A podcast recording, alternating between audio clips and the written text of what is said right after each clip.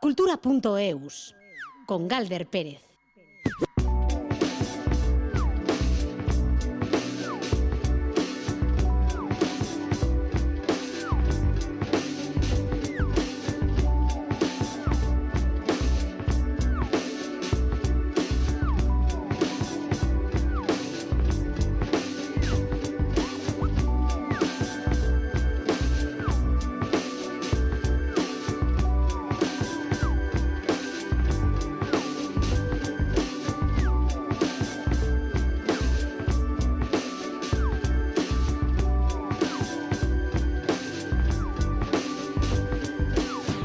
Kaixo, a Rachaldeón, esta tarde vamos a mirar a las cárceles de mujeres. Imaginaremos a varias artistas que escriben en su cuaderno de bitácora sobre la vida, por ejemplo, detrás de las rejas, mientras que afuera, pisos vacíos podrían convertirse en espacios para su expresión artística.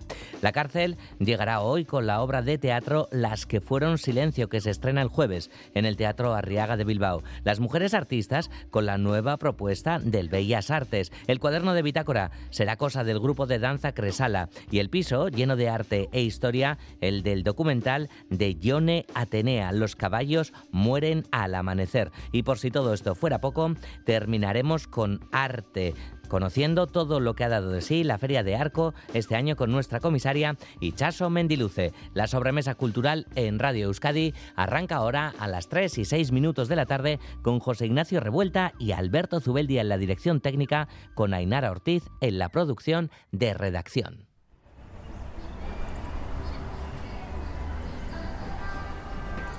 Echepe es un grupo formado por cuatro jóvenes de Arrasate y Aramayo, Eli Maidagan, Markel Mendizábal, Ollán Uribarren y Andoni Uriarte. Tras varios singles con buenísima acogida como aquel Al Boca, ahora llegan con su primer largo en el que hay temas como este Wesi, a seguir muy de cerca la pista de este cuarteto, Echepe.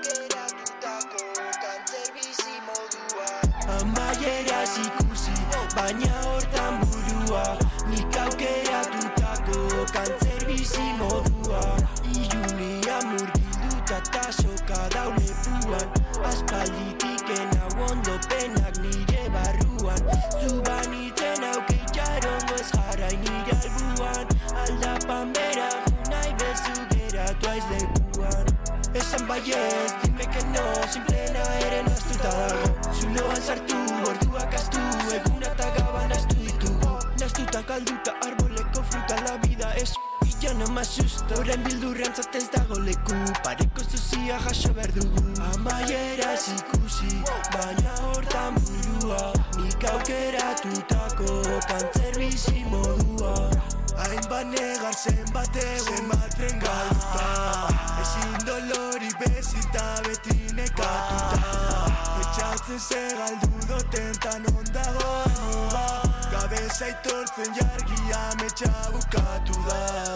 Hil naiz harima guztita Berriz ez dutu no penak Hil naiz dana nire dira Pena sentitu dutena.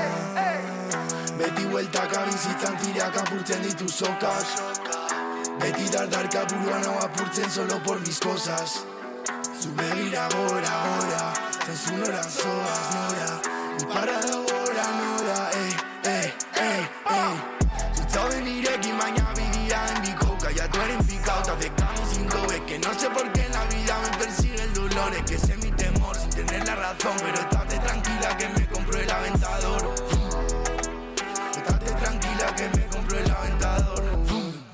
Burugabeko gauak irrietan egarrak. Bihotzeko taupadak galdutako bezarkadak Ezin atzera buelta eta nire kezkak ezin hori kontatu.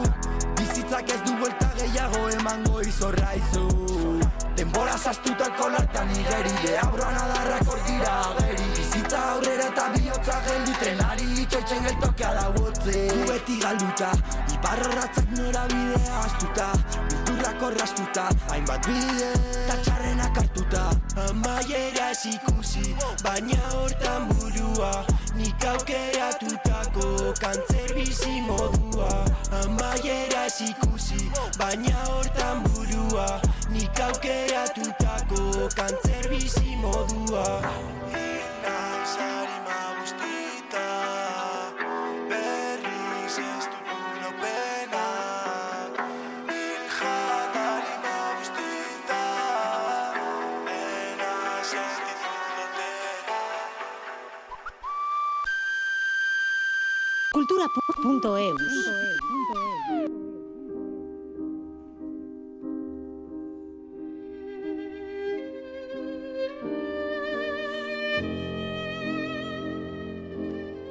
Que fueron silencio es una producción de Marea Teatro en colaboración con El Arriaga. Precisamente, la obra de teatro se estrenará pasado mañana en el Teatro Bilbaíno, será el jueves. Es la historia sobre una cárcel de mujeres y el sufrimiento de sus cinco reclusas. Un canto en favor de repensar nuestro pasado y sanar heridas, intentarlo por lo menos mediante la ruptura del silencio en esta obra escrita por Alberto Iglesias, que estará esta tarde en Distrito Euskadi y que dirige Javier Hernández Simón. De todo ello nos habla Iker Zabala.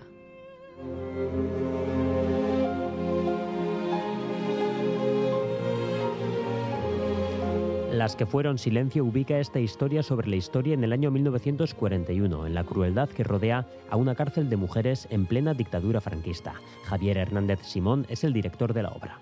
El texto está construido a partir de los testimonios de, de, cientos de represaliadas en las cárceles franquistas. Y entonces, bueno, estamos hablando de personajes, eh, de personas que existieron. Por supuesto, es una responsabilidad este acto de memoria y este acto de recuperación. También creo que es un poco la labor del teatro, ¿no? Sirve para hacer ciudadanía, sirve para hacer comunidad, sirve para hacer memoria y hacer justicia.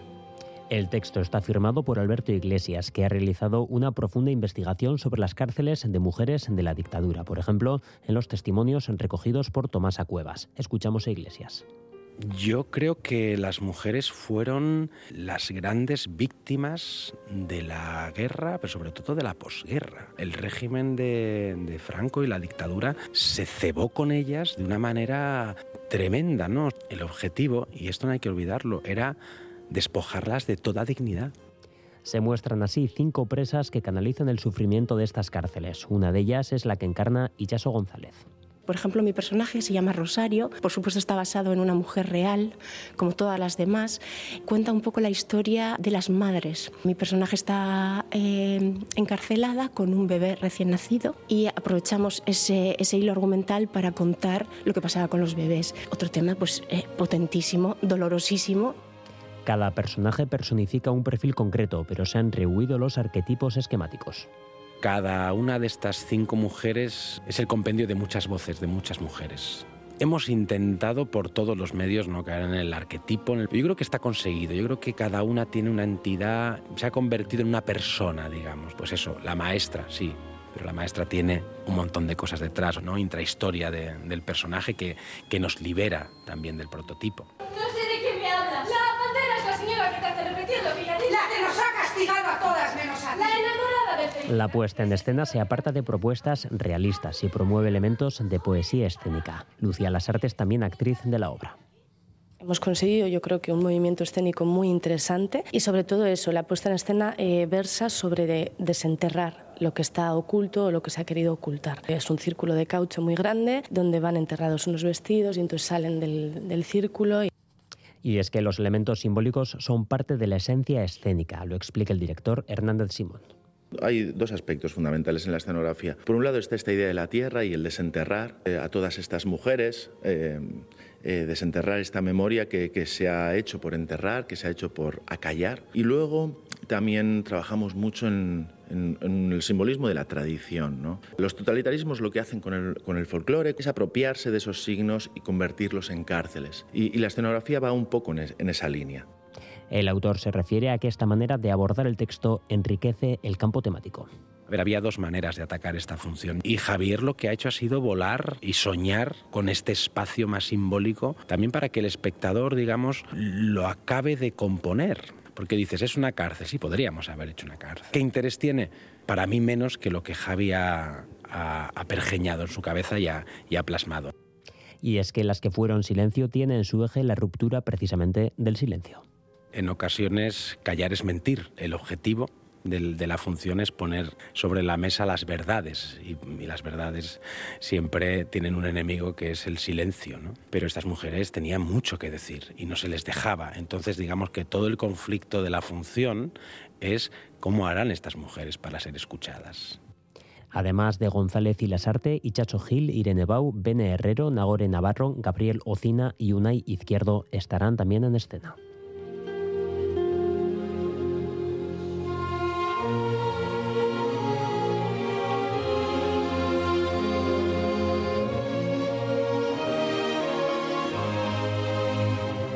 Las que fueron silencio, estreno pasado mañana, jueves, en el Teatro Arriaga de Bilbao.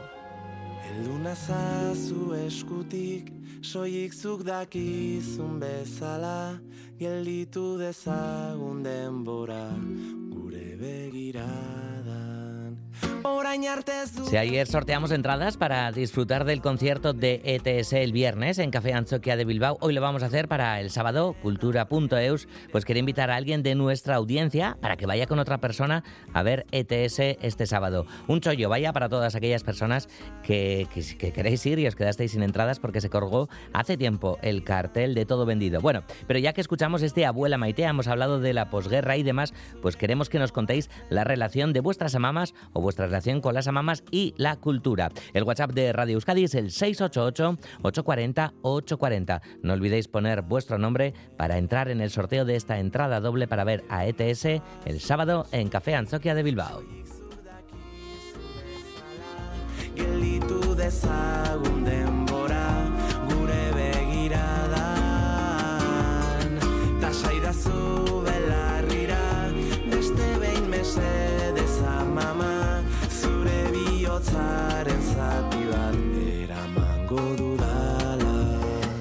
De vuestras mamás con la cultura 688-840-840 para esa entrada doble para ver a ETS el sábado en Café Anchoquia. Y ahora hablamos de otro concierto que tendrá lugar mañana mismo.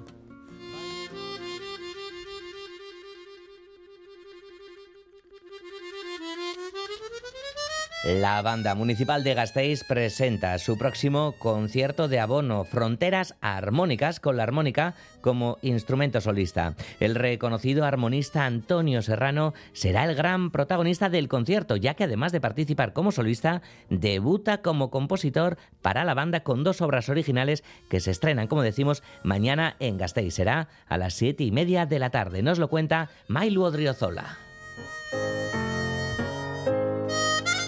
Director de la banda municipal, Luis Orduña, continúa con una temporada de abono marcada por la fragilidad de las fronteras, traspasándolas y sorprendiendo al público una vez más. En esta ocasión, invita a un armonicista como solista. Se trata de Antonio Serrano, un virtuoso de la armónica que ha llevado este instrumento a lo más alto. Escuchamos a Luis Orduña. Estamos ante uno de los músicos más eclépticos posibles que existe. Además, un músico que no solo porque sea un artista de la armónica, yo creo que es un referente a nivel musical, sin duda. Con un Grammy Latino, con colaboraciones con Plácido Domingo, Bárbara Hendricks, Wyndon Marsalis, eh, eh, Paco de Lucía. Sin duda, Antonio Serrano sorprenderá en el escenario del principal. Ligado desde muy pequeño a este instrumento, no ha puesto límites a su interpretación. La armónica tiene muchas posibilidades y Serrano lo demuestra cada vez que sube a un escenario. La armónica está muy asociada pues, a, géneros populares en, los que se ha utilizado muchísimo, como el, blues, el rock, y se desconoce mucho pues, sus posibilidades a nivel interpretativo y técnicamente. Y es un instrumento que tiene posibilidades polifónicas. De hecho, en las obras que, vamos a tocar he intentado mostrar también esa faceta polifónica y contrapuntística de la armónica, que eso sí que yo creo que no lo conoce casi nadie. Y bueno, que es un poco difícil también de ejecutar porque tienes que dividirte la, la lengua hacia varios sitios. Es complicado técnicamente, pero creo que está todavía por descubrir ese instrumento. ¿no? La armónica está todavía por descubrir. El concierto será muy especial para él, ya que además debuta como compositor para banda con dos obras originales y también estrenará una obra que Eduardo Moreno ha escrito expresamente para él. Es un sueño hecho realidad poder estar tocando mi música y, oyendo también algunas de mis composiciones tocadas por la banda. Soy nuevo en este campo, a lo largo de mi vida he hecho algunas composiciones, pero nunca había compuesto algo para banda y ha sido un viaje alucinante. Estoy súper contento, la banda suena increíble, eh, siento cariño, respeto y, mucha ilusión, así que creo que, vamos a disfrutar muchísimo. Quedan muy pocas entradas para este quinto concierto de abono de la banda municipal, en el que además de obras de Eduardo Moreno y Antonio Serrano, también interpretará la banda una obra de la compositora Sara Galiana. El concierto será en el Teatro Principal de Gasteiz.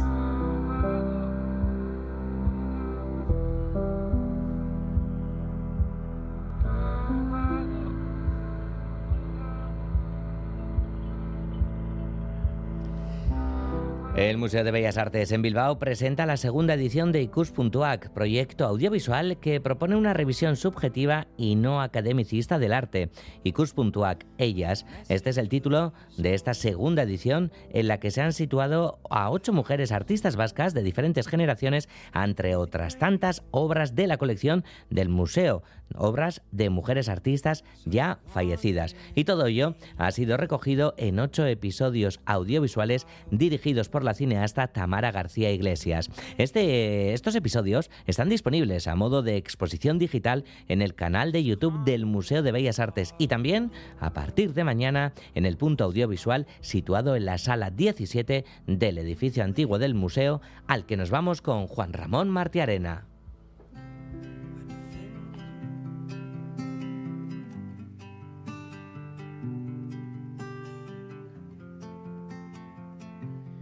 Ikus.ac Ellas sitúa a las artistas Estivaliz Sadaba, Mavi Revuelta, Elena Goñi, Maider Aldasoro, Malú Sarvide, Bego Antón, Amaya Suberbiola y Lore Alfaro frente a otras tantas obras de mujeres artistas de la colección del museo desde el siglo XVI hasta nuestros días.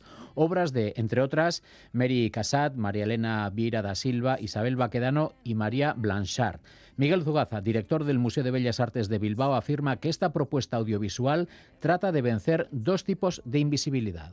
La de las mujeres en la desigual historia del arte occidental, donde la presencia de las artistas Casat, Viera da Silva, Blanchard, Bonner, Maripaz Jiménez, o Deloné, Anguisola o Baquedano en nuestro museo no hace más que confirmar el adagio de que la excepción confirma la regla y al mismo tiempo otro tipo de invisibilidad que trata de vencer este proyecto es el del trabajo o la visibilidad que queremos dar al trabajo de estas ocho artistas que participan en esta serie. Estivali Sadaba ha reflexionado, dialogado y repasado los interiores domésticos del cuadro Mujer sentada con un niño en brazos de la estadounidense Mary Cassatt. Se ha mostrado sorprendida porque el cuadro tiene mucho que ver con su trabajo, ya que lleva mucho tiempo hablando en su obra sobre la reclusión histórica de la mujer en el espacio doméstico y su dificultad de aparecer en el espacio público.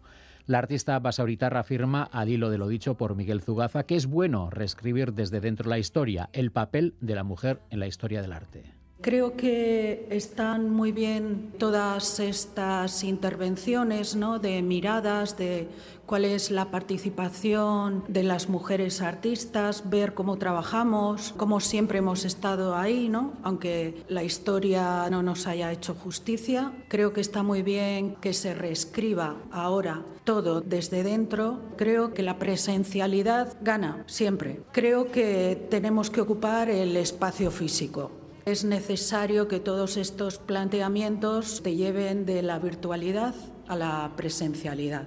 Estas experiencias de mujeres artistas vascas ante y junto a obras de mujeres artistas de la colección del museo se han recogido en ocho vídeos dirigidos por la cineasta lasartearra Tamara García Iglesias, al igual que ocurrió en la primera edición de Icus.ac. La cineasta afirma que la compañía es un elemento fundamental de este trabajo audiovisual. Realmente la compañía es eso, ¿no? A nivel de artístico podemos llamarlo contexto, afecto, amistad, referencia, influencia, genealogía, pero lo que todo el tiempo estamos buscando es el interlocutor válido, ¿no? La compañía, sea esta el museo, sea esta las amigas, sean estas las familias que uno crea o las propias.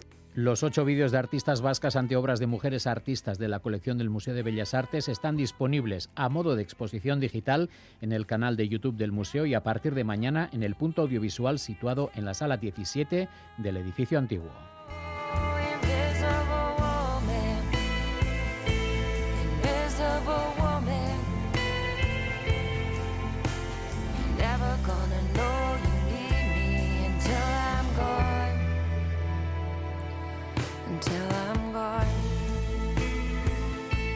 Las 3 y 25 minutos de la tarde. Seguimos en cultura.eus de Radio Euskadi. Es momento de cine. Los caballos mueren al amanecer. El segundo trabajo documental de la cineasta y fotógrafa navarra Yone Atenea Lameiro llega este viernes a las salas de cine. En él se habla de lo que ella sintió al entrar a vivir en una casa de Barcelona cuyos antiguos moradores, artistas ambos, dejaban atrás cientos de objetos. A través de viejas fotografías, de dibujos o de filmaciones, Ione reconstruye su vida en este documental Los caballos mueren al amanecer. Kaiso Ione, Arracha Aldeón. Kaiso Arracha Aldeón. Bueno, eh, vamos a hablar un poquito ¿no? de, Antonio, dibujante de, cómic, y su hermana Rosita, cantante de ópera y pianista que, que vivía ¿no? en aquel piso al que, al que tú entrabas. ¿no? Bueno, seguro que, que tú les puedes presentar mejor que nadie o sí mejor que nosotros, desde luego, Yone. Sí, eso es, pues eran eh, en realidad tres hermanos porque también estaba eh, Juanito y mm, eso, como decías, pues eh, son una familia de creadores, mm, dibujante de cómics, cantante de ópera y bueno, otras historias que hacían un poco, pues eso, en el espacio íntimo de su casa. Mm, el espacio íntimo, ¿no? De, casa era también un espacio de creación, era burbuja, ¿qué es lo que era? Eh, aquel espacio en tiempos de, la dictadura, además, de la que hoy estamos hablando mucho, casualidad, en el programa. Pues bueno, yo lo veo un poco como un refugio, ¿no? Como un, lugar en el que a través de la ficción y la fantasía, pues poder escapar de, esa realidad, pues gris y dura, ¿no? Que era la de ese momento. Mm. ¿Por qué le pones este, este título, el de, el de los caballos mueren al, al amanecer, ¿no? El Wenster y, la poesía van de la mano. Sí, bueno, o sea, es un poco eso, pero sobre todo lo que pasa es que encontré ese título en el material, ¿no? Eh, luego evoca muchas cosas de, de, las que va la película, pero la historia es que em, encontré ese título, bueno, el título era eh, de un relato corto que, que encontré de Antonio en el que em, escribía un poco sus memorias sobre un, un bombardeo cuando él era niño. Wow, mm. qué duro, ¿no? Mm. Eh, ¿Sabías de, de, de, esta, de esta familia de artistas antes de, ir a la casa, John, eh? No, no tenía ni idea. Eran, pues eso, personas eh, bastante anónimas. Sí que Antonio tuvo un cierto reconocimiento como, como dibujante, ¿no? De hecho, eso, pues eh, trabajaba para la editorial Bruguera, que todos conocemos pero bueno, sobre todo publicó en, en, el extranjero. Y, eso sí, no, no, conocía nada de ellos. Todo lo que he conocido ha sido a través de, de sus objetos y, y, bueno, también luego he hablado con algunas personas que los conocieron y así, pero, pero sí, los he conocido sobre todo a través de los materiales. Mm.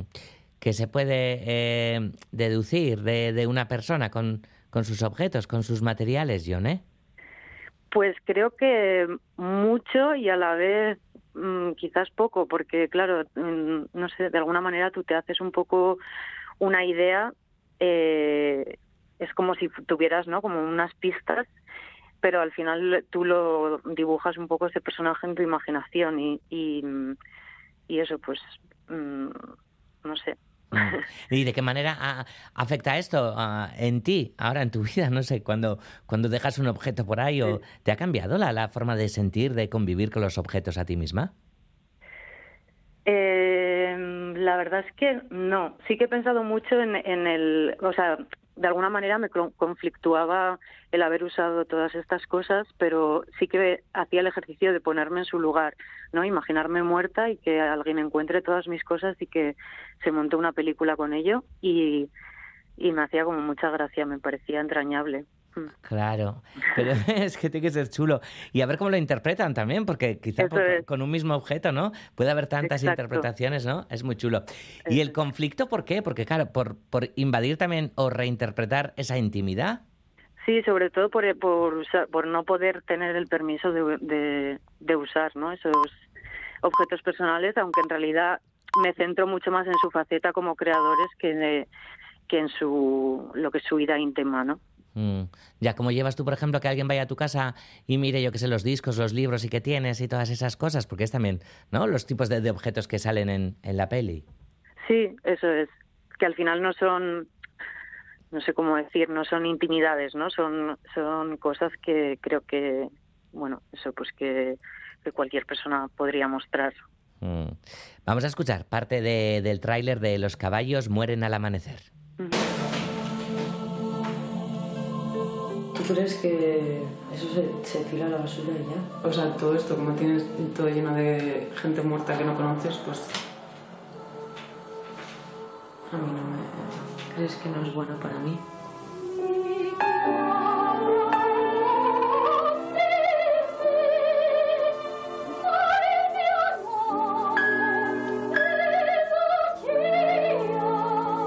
¿Y los tres vivieron juntos aquí hasta el final? Sí, toda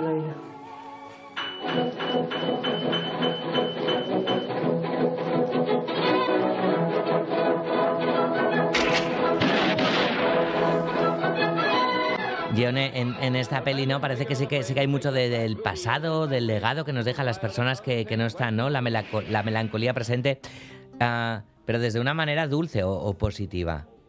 Sí, yo creo que sí. Eh, también hay como mucho de juego, ¿no? Y de diversión y sí que está como este peso tan grande de qué pasa eh, con nosotros, con nuestras cosas, ¿no? Cuando ya no estamos en este mundo, pero pero es el, la peli cuenta una historia eh, pues eso, como desde el juego y desde la diversión y, y un poco eso en conexión como realizaban estos tres hermanos eh, pues sus creaciones, ¿no? Que era muy desde ahí, desde, desde un, una posición muy lúdica. Mm. ¿Te obsesionaste mucho con, con los tres hermanos? Pues bastante, sí. Ay, o sea, ay, más que quizás más que con los tres hermanos, que también pues eh, con el hecho de hacer la película y el vivir en la casa mientras estás haciendo una película de la casa y todas esas cosas que que de alguna manera, o sea, mi película, o sea, la, hacer la película era la manera de poder sacar esos objetos sin sin sin tirarlos, ¿no? De, esa, de rescatar esa historia. Pero claro, el, el, que hubiera una convivencia tan intensa y, y, de trabajo y todo eso, pues sí que en un momento me llegó a volver un poco loca, la verdad. Pero ahora ya está todo más tranquilo. ¿Y de, los objetos dónde están ahora, Ion, eh? Pues he ido buscando un lugar donde donar cada cosa y así no tener que mirarlos igualmente y estoy muy contenta con eso porque así eso están son materiales que sirven y que están accesibles para otras personas. ¿Se dice mucho de, de una misma contando vidas ajenas? ¿Cómo? Perdón. A ver si se dice mucho de una misma, si ah. has contado mucho de ti misma eh, hablando o, o tratando sí, de contar vidas sí. ajenas, sí. Creo que sí, que bastante, que al final todo lo que lo que haces habla bastante de ti, ¿no? Mm. Hablamos de, una atmósfera nostálgica y demás. Eh, la fotografía, ¿no? La foto es fundamental también, ¿no? Para, para dotar a, al documental de, de, ese ingrediente, ¿no? Sí, para mí eso, como hay, hay unas fotos que encontré que son eh, la clave de la peli, o bueno, lo que, lo que a mí me, más me fascinó, que son estas puestas en escena como de, de películas de Hollywood clásico. Y y bueno, todas las, a mí siempre me ha fascinado la, la fotografía encontrada porque eso, por todas las preguntas, ¿no? Que, que suscita. Mm. Las preguntas que, que, suscita el viaje también, ¿no? A un lugar y a un tiempo, ¿no? Aquella Barcelona de, de, de esos tiempos también, ¿no? También sirve para eso la peli, ¿no? Claro, eso es. Al final, es, eh, pues todos estos materiales de alguna manera sirven como puerta de entrada, ¿no? A unos eh, mundos, a un pasado que, que nunca he vivido, pero que a través del pues eso de esos objetos de esos materiales como que viajamos no a, esos lugares y eso me parece como muy bonito Mm. Bueno, Yone, junto con, con, tu hermana, con tu hermana Marina eh, mm. y Garasi Arburu, las tres eh, fundabais Iruki Filmac, que ya produjo anteriormente Enero, tu primer docu, hace sí. cosa de, de, cuatro años. Después vino Dardarak de, de Marina. ¿Cómo es esto de, la producción y demás? Y de estar también a ambos lados, ¿no? De, de sí. la industria, en la parte creativa y en la parte, no sé si, si es más fría o no, la de, la de la producción, la venta y demás. Sí, a ver, una pequeña aclaración que es que Dardara no, la, no se produjo de, Ay, vale. Filmac, aunque la dirige Marina. Pero sí, pues eh, bueno, al final eso como normalmente lo que hacemos son películas pues mmm, pequeñas, digamos, ¿no? Eh, pues te toca estar como en, en muchas cosas. Y, eso, pues tanto en la dirección como en la producción, como, bueno, yo en, eso, en cámara, en, en muchas cosas y, y bueno, al final como son procesos también muy personales, pues eh, de alguna manera tiene que ser así, pero también es verdad que a veces, eh, pues eso, te, te sobrepasa un poco, pero, pero por eso también estamos las tres un poco apoyándonos unas a otras y, y colaborando también con otras mujeres. Mm. Eh, ¿Qué proyectos? Eh, bueno, sí, sí, se puede contar. ¿Tenéis entre manos ahora en, en Iruki?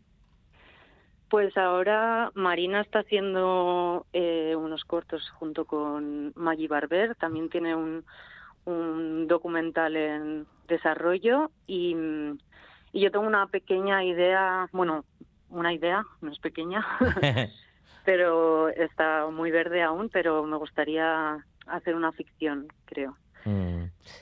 En, dentro de, un mes justo, creo que en un mes clavado comienza la edición de, este año de, Punto de Vista. El anterior, el año pasado es cuando se estrenaba Los caballos mueren al amanecer. Se, sería, ¿no? Sin duda, eh, algo, algo emotivo.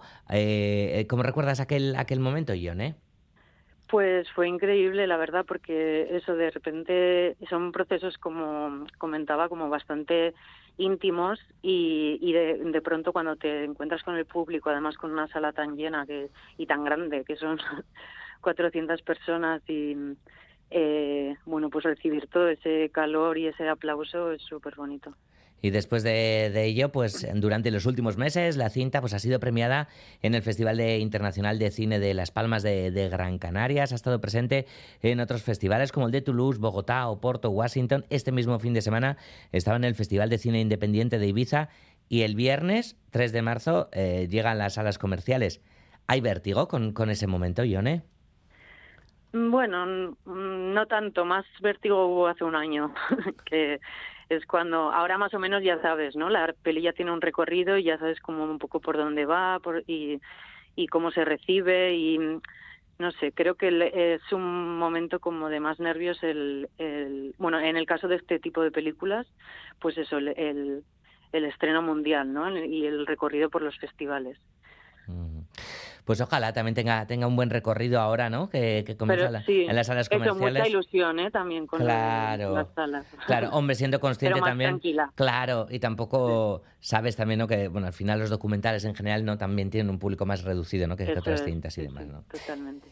Pues Ionea Tenea Lameira, ha sido un súper placer tenerte esta tarde en Cultura.eus de, de, Radio Euskadi para hablar de ese estreno en salas comerciales de Los caballos mueren al amanecer y ojalá volvamos a hablar pronto, pues yo qué sé, con, con esa pequeña gran idea que tienes o, o, con, o, con, lo que venga, Ione. Vale, mi esker. Suri, esker casco. Agur. Agur.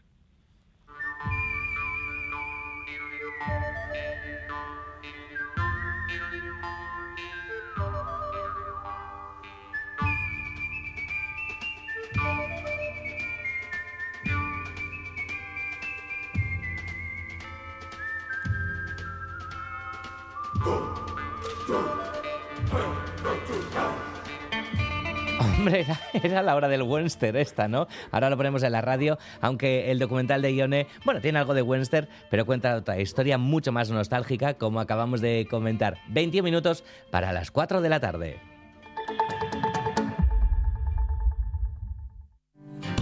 ¿Traerías tu seguro de auto a Cuchabank si te mejoramos su precio? Consulta antes del 15 de abril si puedes acogerte a nuestra promoción. Más información en www.cuchabank.es. Cuchabank. Emendic. ¡Quiero ser libre! Del 2 al 5 de marzo vuelve la Feria de la Autocaravana de Villarreal.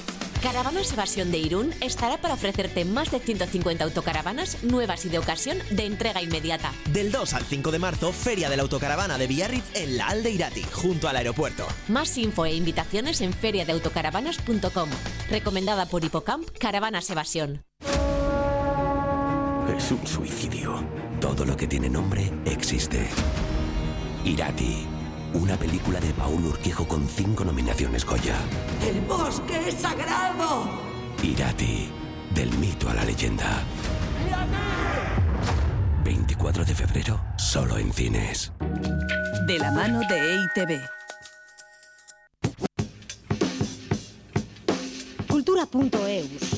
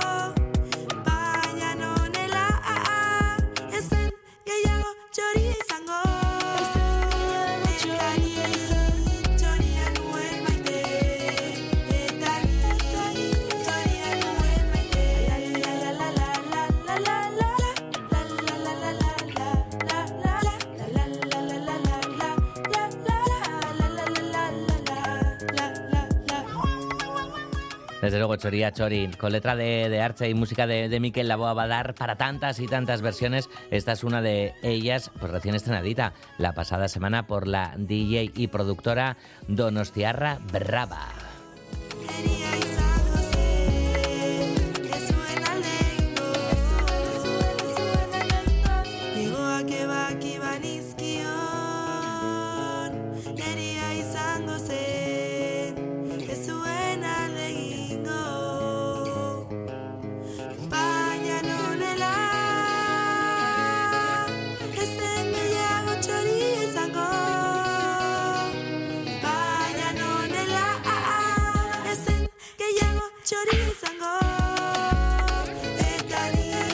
Y nos sumergimos ahora en la comedia de la mano de Irriciclo, el ciclo de humor en euskera en la Escuela Navarra de Teatro. Anchón Tellería, Xavier Artieda y John Plazaola, entre otros, van a pasar por este ciclo que ofrece cuatro propuestas a lo largo del mes de marzo, que comienza mañana marzo. Hoy termina ya febrero. Bueno, la primera cita, este próximo viernes, nos lo cuenta Itziar Lumbreras. Kontrasteak. Gure irratian, entzungo duzu estatu batuetako bat, eta bertsolari bat. Entzungo dituzu Miley Cyrus eta Maialen Arzairus. Anjon Tellería será el encargado de inaugurar Irriciclo con Necatutac, un monólogo en el que habla sobre muy diversos colectivos, como la artanza, los psicólogos o los profesores, explorando siempre los límites de la corrección.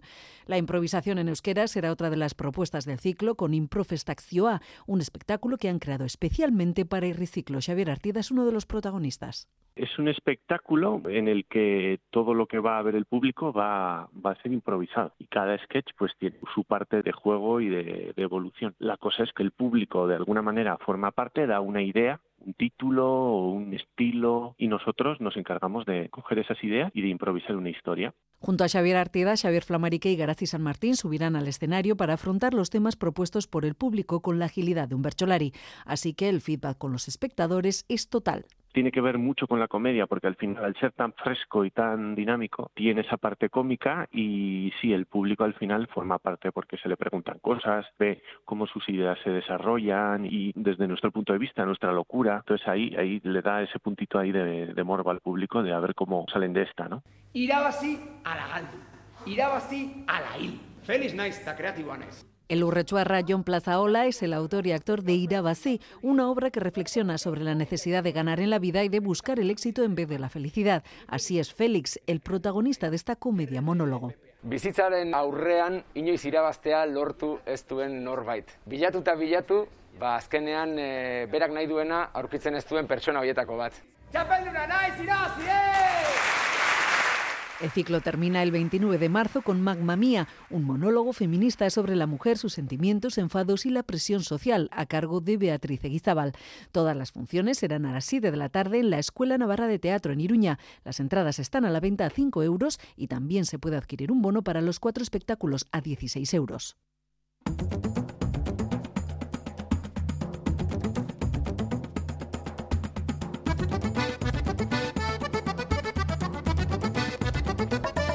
Donostia Cultura y Cresala Danza Taldea han presentado esta mañana el libro Portus Portu Bitácora Callera.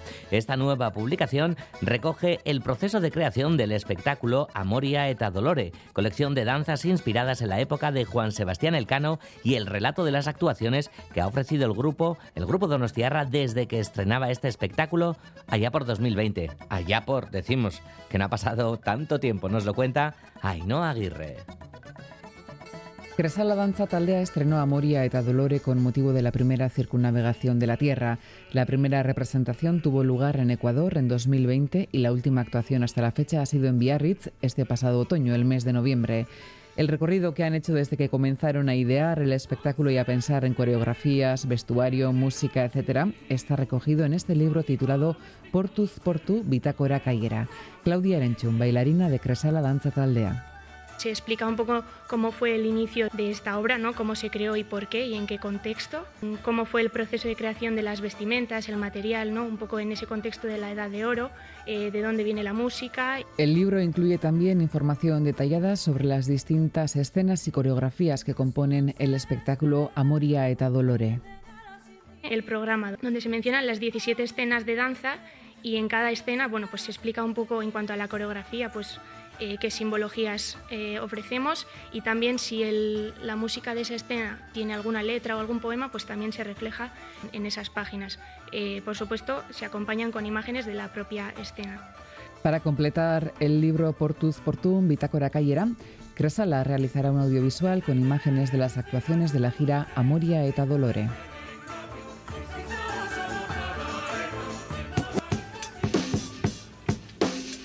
Cultura.eus.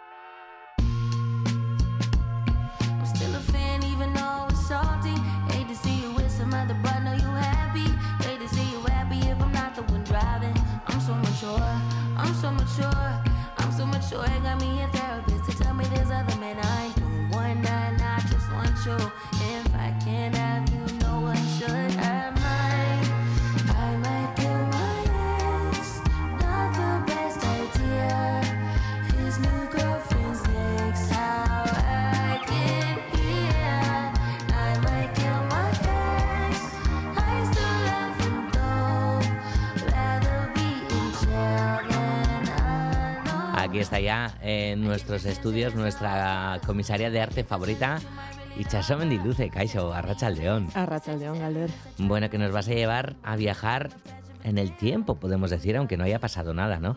Yo hablaba de 2020 como allá por 2020, pero allá por el domingo. Volvías de arco, bueno, no sé cuándo has vuelto realmente, Sí, no, no, hice visita express. Ah, vale. acostumbro a ir el día de los profesionales, que es cuando quizás Vale. mejor se ve. Así que no, estuve el, el jueves y hice ida y vuelta. Ya te invité, al final no te animaste. Me invitaste, pero es que no me... No me- te da la me- agenda, Galder. No me soltaron. bueno, di que también para hacer express muy bien, ¿eh? A mí lo express me encanta, ¿eh? Claro, Pero claro. chica, ya que estás ahí también, pues yo qué sé, una vueltita luego también habrá que Luego hacer. te lías, te lías Claro. y ya la cosa... Por eso no me sueltan a mí mucho la correíta. En fin, porque tengo mucha, precisamente correa, quiero decir, bueno.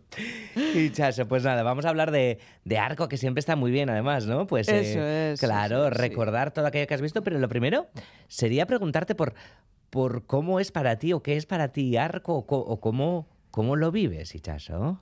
Pues no sé, cada año creo que me supone un reencuentro. Es, es como, como volver a ver a la gente que hace tiempo que no has visto. Es, es un poco reencontrarte con el mercado del arte que, bueno, lo criticas todo el año y luego al final caes en sus redes y, y vuelves a, a empezar, ¿no? Y, y también me reencuentro un poco con conmigo misma y con mi forma de ver, porque sí que es verdad que, que es- cada año veo cosas diferentes que igual otros las he pasado, ¿no? Ni no les he no les he dedicado suficiente tiempo, que no sé si es la edad, pero Mm. bueno, sí que es verdad que, que voy aprendiendo a mirar y, y- y va cambiando mi forma de ver. Entonces eso es un poco, bueno, pues cada año esa lucha interna, ¿no?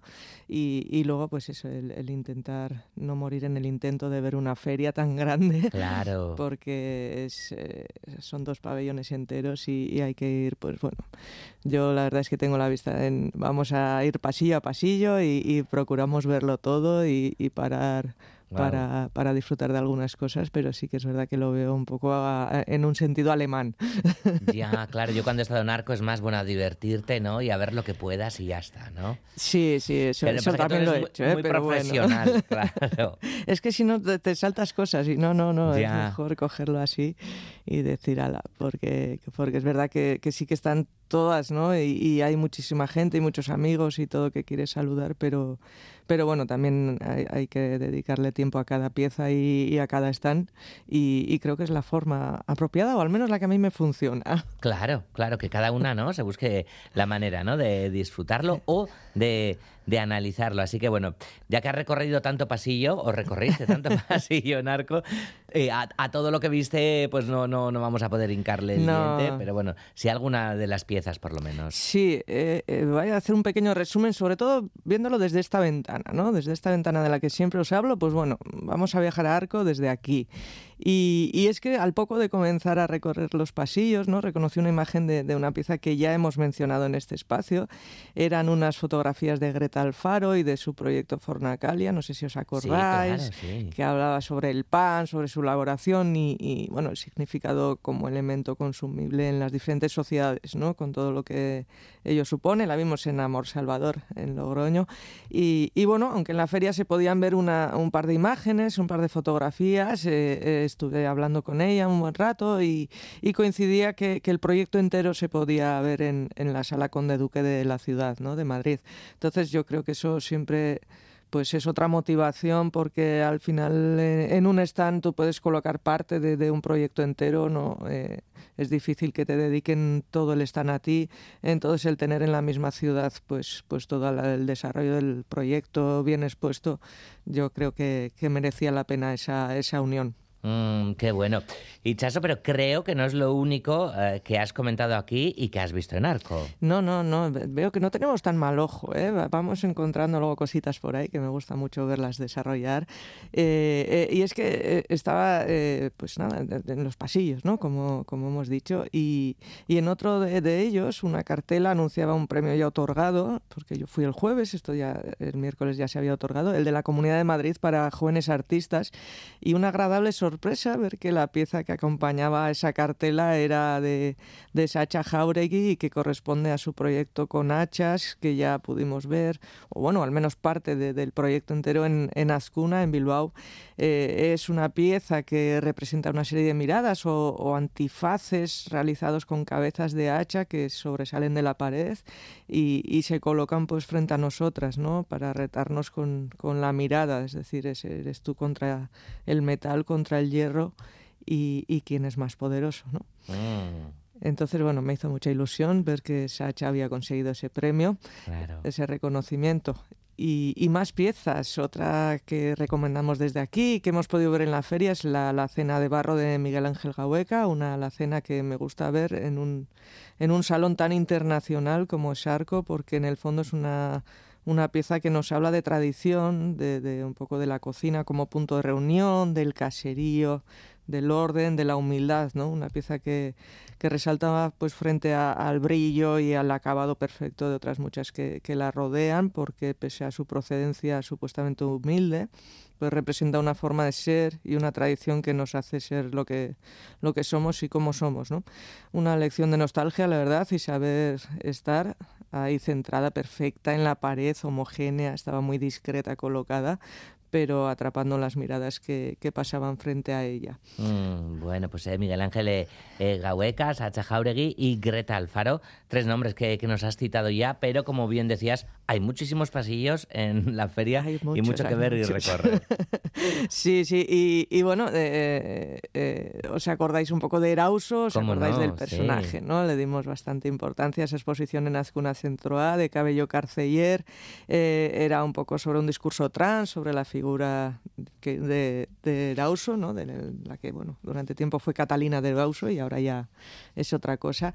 Y eh, bueno, como lo anunciamos con, con tanto énfasis y, y, fue una de las más visitadas de la temporada, pues la cuestión es que el, en, durante la feria, como bien sabéis, pues diferentes instituciones, eh, sean museos, sean eh, gobiernos, sean eh, otro tipo de instituciones, pues realizan sus compras y adquisiciones para su colección. Uh -huh. Y en esta ocasión, pues ha sido el Reina Sofía, el museo que ha adquirido varias obras del proyecto Una voz para Erauso, epílogo para un tiempo trans. Así que ahí tampoco estuvimos mal. Creo vale. que, apuntamos bien, apuntamos bien. Vale, qué bien. Pero estaría bien, Ichazo, ¿no? Hablar de otras también, de las que no hemos hablado nunca por aquí, que, que hayan llamado tu atención. Ello, eso es, sí, sí. Porque, bueno, ahí ya si empiezo yo soy como tú. Ahí ya tengo mucha cuerda, ¿eh?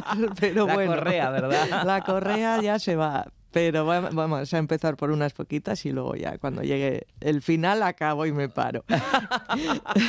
Quería citar eh, una, unas pequeñitas piezas eh, que por poco se me escapan, la verdad, la verdad eh, casi se me colaron. Estaban colocadas en diferentes esquinas de, de un stand, unas pequeñas figuras representaban a, a, unas mujeres de diferentes culturas eh, un tamaño pues aproximadamente de unos 20 centímetros. Están situadas sobre unas peanas con suelo de, espejo donde se apoyan y donde nos vemos reflejados a la vez eh, cuando nos acercamos a verla. Y todas las figuras soportan sobre su cabeza un cristal. Un cristal que al final es un tope que te deja ver pero no te deja crecer. El título de las piezas Érase una vez una mujer y la artista es Alicia Framis y, bueno, creo que el resto lo dicen las propias piezas, la verdad. Mm.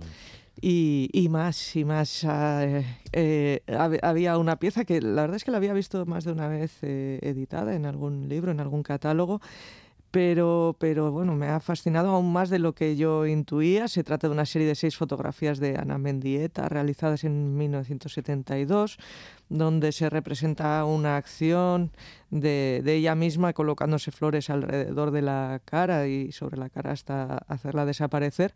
Es una de las obras tempranas en las que el cuerpo femenino se convierte en objeto de análisis y de sí mismo y de, y, de la propia sociedad, ¿no?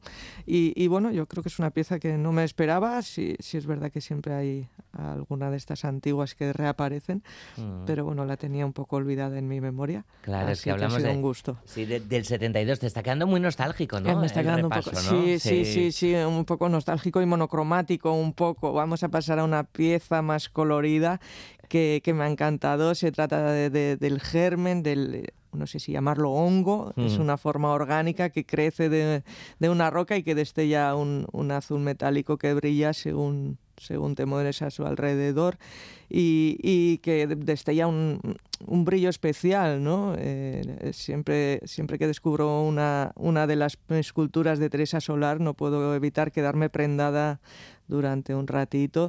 Tienen ese punto orgánico, pero a la vez estático, que las hace parecer un tótem o un lugar donde congregarse, no se sabe muy bien a qué ni para qué, pero apetece, apetece estar delante, incluso te diría que apetece morderla un poquito, a ver, a ver a qué sabe o qué es, que, no sé, algo tienen, algo tienen. Vale, obras para, para mordiscos, no sé lo que diría Teresa Solar, pero bueno, oye. No lo sé, mira, la siguiente vez sí lo pregunto. Claro, se te iba a decir, ¿no? Que igual no le parece mal, ¿no? Igual no, igual no, las hace muy atractivas, la verdad, y, y muy coloridas, ¿no? Había más piezas coloridas, había tres esculturas, por ejemplo, de Hugo Rondinone, unas esculturas monje, que eran bicolores, con una cabecita de un color y un bueno, un cuerpo, una forma que les acompañaba de otro color, eh, unos cuadros maravillosos de Dis Berlin o una instalación pop muy divertida de Sylvie Fleury.